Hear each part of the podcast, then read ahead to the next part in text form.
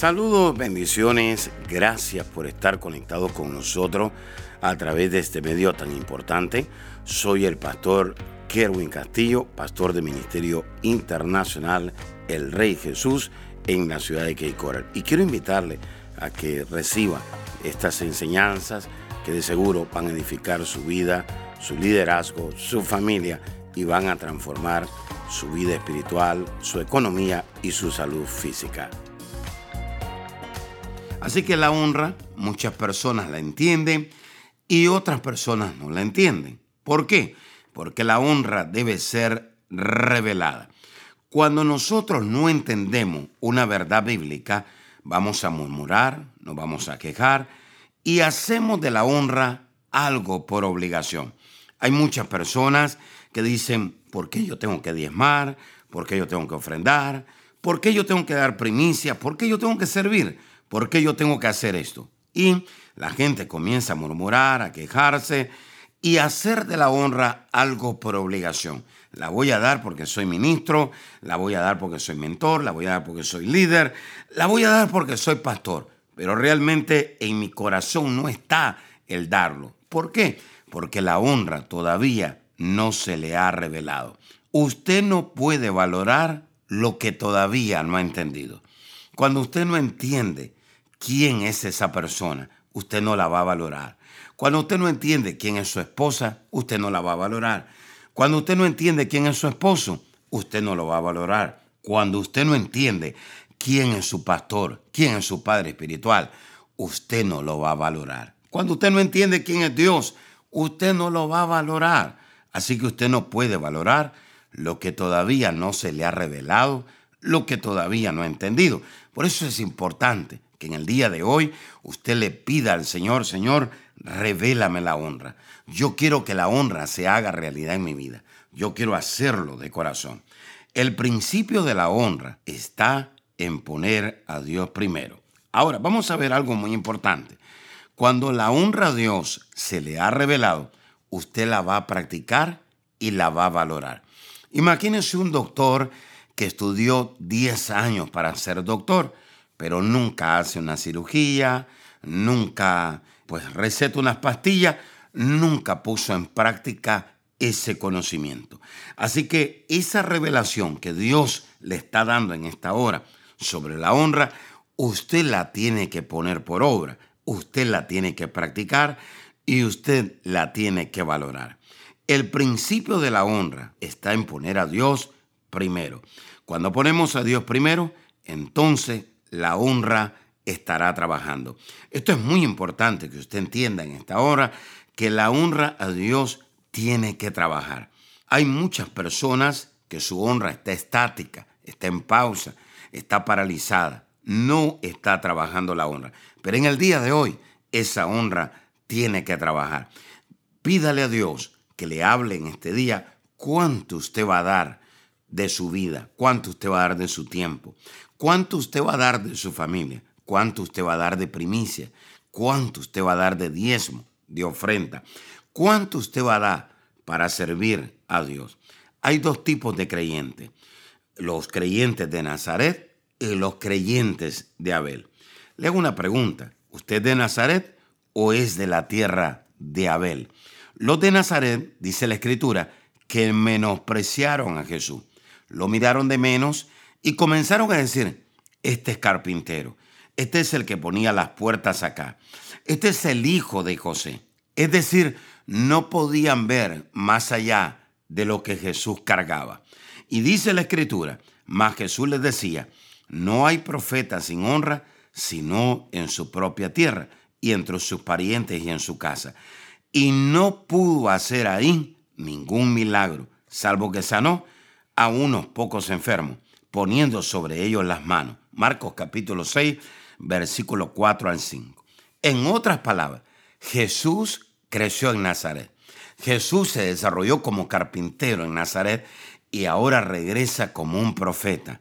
Ahora regresa como un ungido y solamente pudo sanar unos cuantos dolores de cabeza. Solamente sanó unos cuantos dolores de pierna.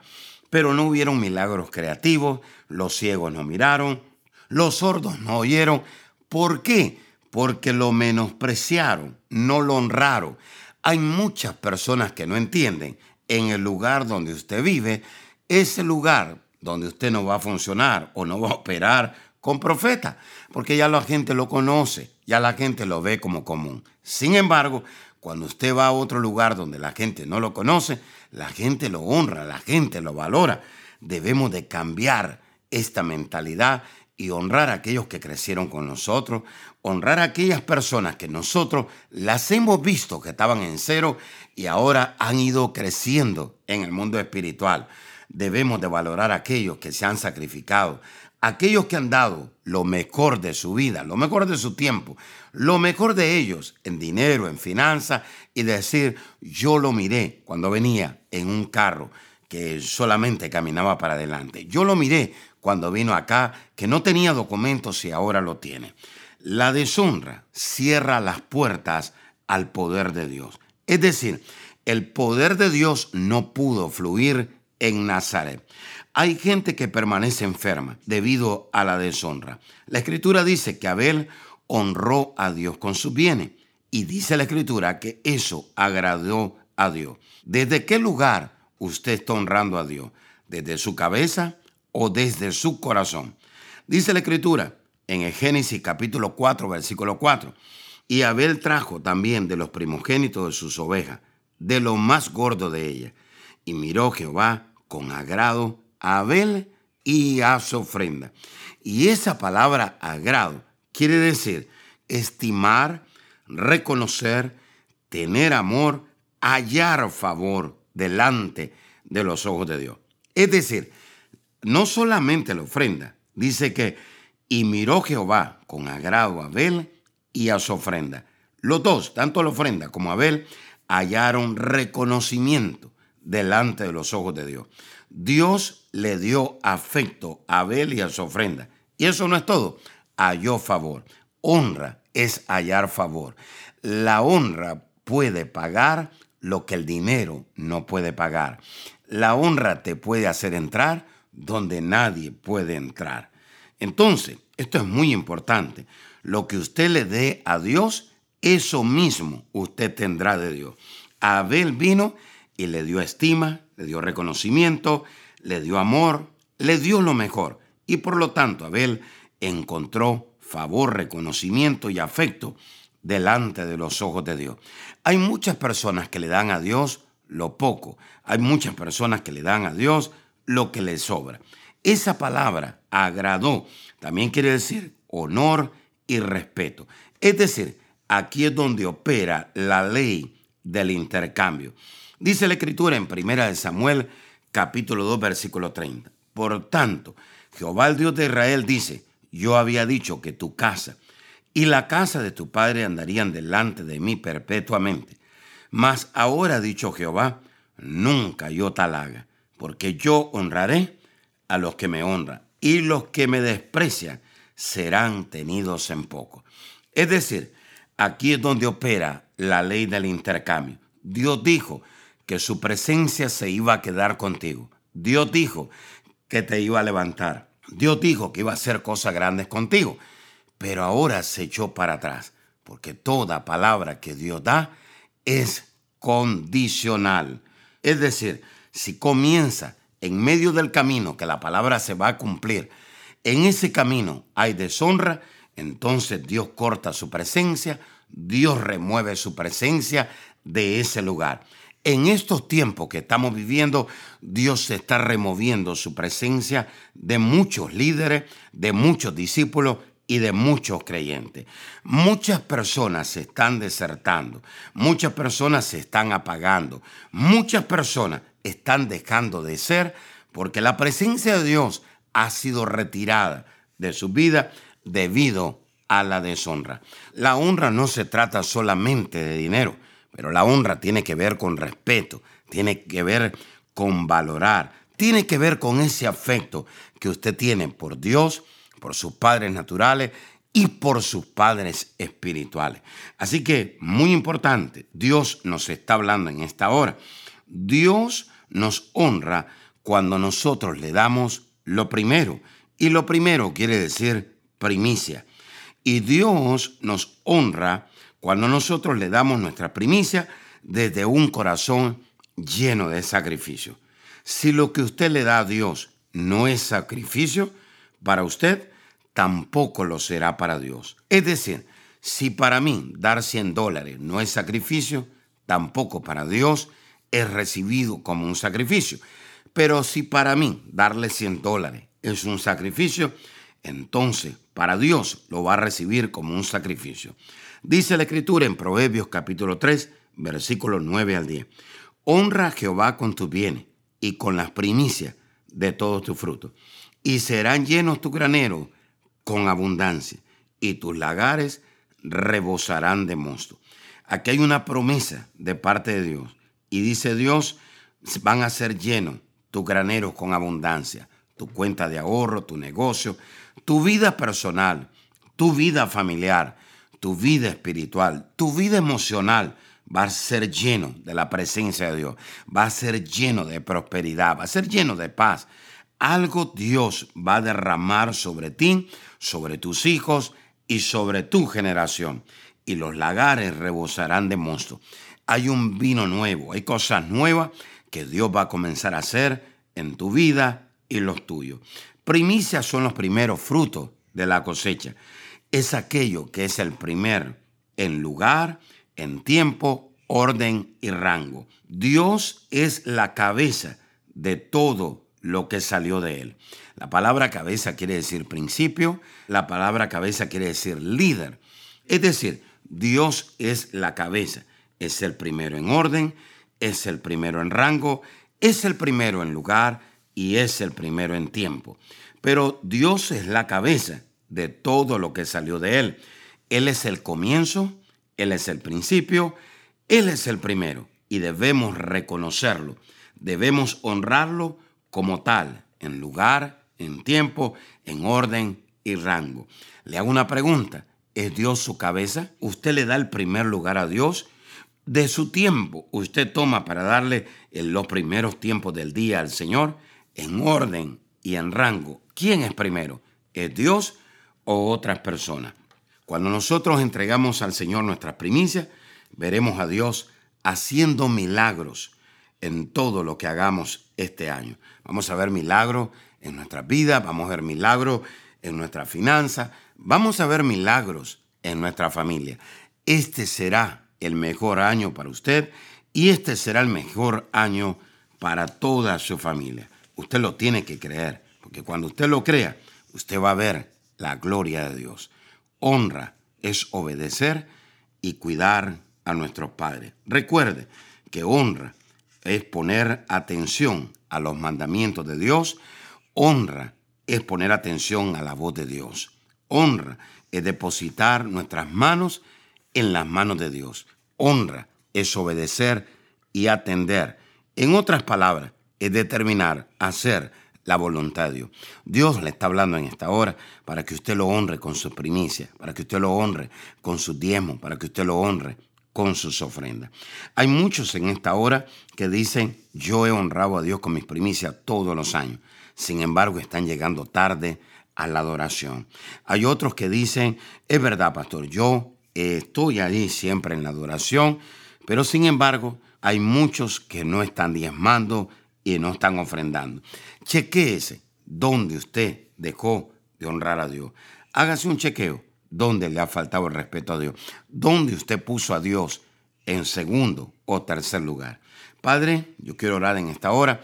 Padre, yo te doy gracias. Yo te ruego en el nombre de Jesús que esta palabra se haga real en sus vidas. Que puedan, Señor, practicar la honra contigo y te den el primer lugar. Que te reconozcan, Señor, en orden, en lugar, en tiempo, en rango. Señor, que en esta hora ellos puedan hacer los cambios necesarios para llegar temprano a la casa de Dios, Señor. Honra es poner a Dios en primer lugar. Y Señor, en esta hora te pedimos perdón cuando llegamos tarde a la casa de Dios, Señor, porque no te estamos poniendo en primer lugar. Padre, te pedimos perdón cuando, Señor, hemos retirado el diezmo, la ofrenda. Te pedimos perdón cuando te hemos honrado por obligación y no lo hemos hecho de corazón. Padre, nos arrepentimos delante de tu presencia. Ahora, Señor, reconocemos que tú eres nuestro Padre, Señor. Reconocemos, Señor, que necesitamos respetarte, Señor. Que necesitamos, Señor, activar, desarrollar el temor de Dios en nuestra vida, Señor. Y no hacer las cosas por obligación, sino, Señor, porque realmente queremos agradarte, así como lo hizo Abel, Señor. No queremos ser como aquellos, Señor, de Nazaret, Padre, que te menospreciaron, que no te valoraron, que no te reconocieron. Padre, perdónanos cuando le hemos faltado el respeto, Señor, a nuestros padres naturales, consciente o inconscientemente. Perdónanos, Señor, cuando no hemos honrado a nuestros padres naturales como realmente deberían de ser. Y si nuestros padres naturales ya fallecieron, ahí donde están, Padre, en el nombre de Jesús, hacemos un acto profético y les pedimos perdón en esta hora, en el nombre de Jesús. Señor, te pedimos perdón en esta hora y le pedimos perdón a nuestros padres espirituales, Señor, cuando hemos sido malcriados con ellos, cuando hemos murmurado, cuando nos hemos quejado, cuando hemos visto su falla y no hemos visto las cosas buenas que ellos han hecho. Padre, perdónanos, Señor, cuando hemos murmurado, cuando nos hemos quejado. Padre, te pedimos perdón cuando consciente o inconscientemente hemos deshonrado a nuestros pastores, a nuestros padres espirituales, a nuestros líderes, a nuestros mentores. Señor, gracias te damos en esta hora. Venimos delante de tu presencia y te pedimos, Señor, tráenos la revelación de la honra.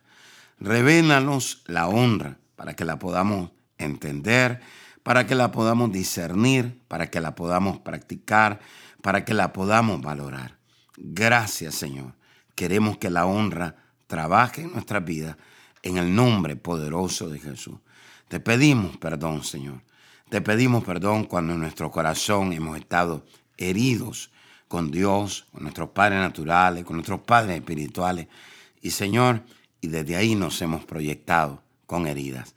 Sana nuestro corazón y Padre, activa todas las bendiciones del Padre nuestro en nuestra vida. En el nombre de Jesús nos determinamos a entregar nuestros diezmos, ofrendas, primicias, nuestra adoración y determinamos hacer cambios para llegar a tiempo a la casa de Dios. En el nombre poderoso de Jesús. Amén y amén. Amiga y amigo que nos está sintonizando en esta hora, no es casualidad que usted se conecte con nosotros. Dios es un Dios de amor, es un Dios de misericordia y es un Dios que da una nueva oportunidad. Pero para que Dios nos dé una nueva oportunidad, necesitamos arrepentirnos. El arrepentimiento es lo que hace que Dios nos dé una nueva oportunidad. Quisiera usted en esta hora pedirle perdón a Dios por sus pecados. La palabra pecado quiere decir saber hacer el bien y no hacerlo. Todos hemos pecado, dice la Escritura, y por lo tanto estamos destituidos de la gloria de Dios. Pero también la Escritura dice que por gracia somos salvos. Y esto no es dado por el hombre, sino que es dado por Dios. Jesús murió en la cruz del Calvario. Y en la cruz del Calvario Jesús derramó un poder llamado gracia para darnos esa oportunidad de volver a acercarnos a Dios. Si usted se quiere acercar de nuevo a Dios o es la primera vez que usted quiere acercarse a Dios, Jesús dijo, yo soy el camino, yo soy la verdad y yo soy la vida. Y nadie puede ir al Padre. Nadie se puede acercar a Dios si no es a través de mí. Si usted quiere recibir a Jesús, dice la Escritura en Romanos 19, que con el corazón se cree, pero que con la boca se confiesa a Jesús como nuestro Salvador y el Señor de nuestra vida. Repita ahí conmigo en voz alta y diga, Señor Jesús, reconozco que soy pecador, me arrepiento de todos mis pecados. Señor, perdóname, límpiame con tu sangre. Gracias Jesús, porque si hoy muero, al abrir mis ojos estaré en tu presencia, porque tú eres mi Salvador y mi Señor. En el nombre de Jesús, amén y amén. Si usted hizo esta oración con nosotros, gracias. Queremos invitarle a que usted se congregue en una iglesia que tenga visión, que se derrame el poder del Espíritu Santo, que la presencia de Dios sea real, donde hayan sanidades, milagros y donde su vida y su familia sean transformadas. Si usted quiere mayor información, le podemos conectar con una iglesia ahí en su ciudad o en su nación. Por favor, llámenos o escriban. Será hasta la próxima. Bendiciones. Gracias por escuchar a nuestro podcast. Si quisieras escuchar más o conectarse más con nosotros, visítanos a nuestra página de Facebook Apóstol Kerwin Castillo.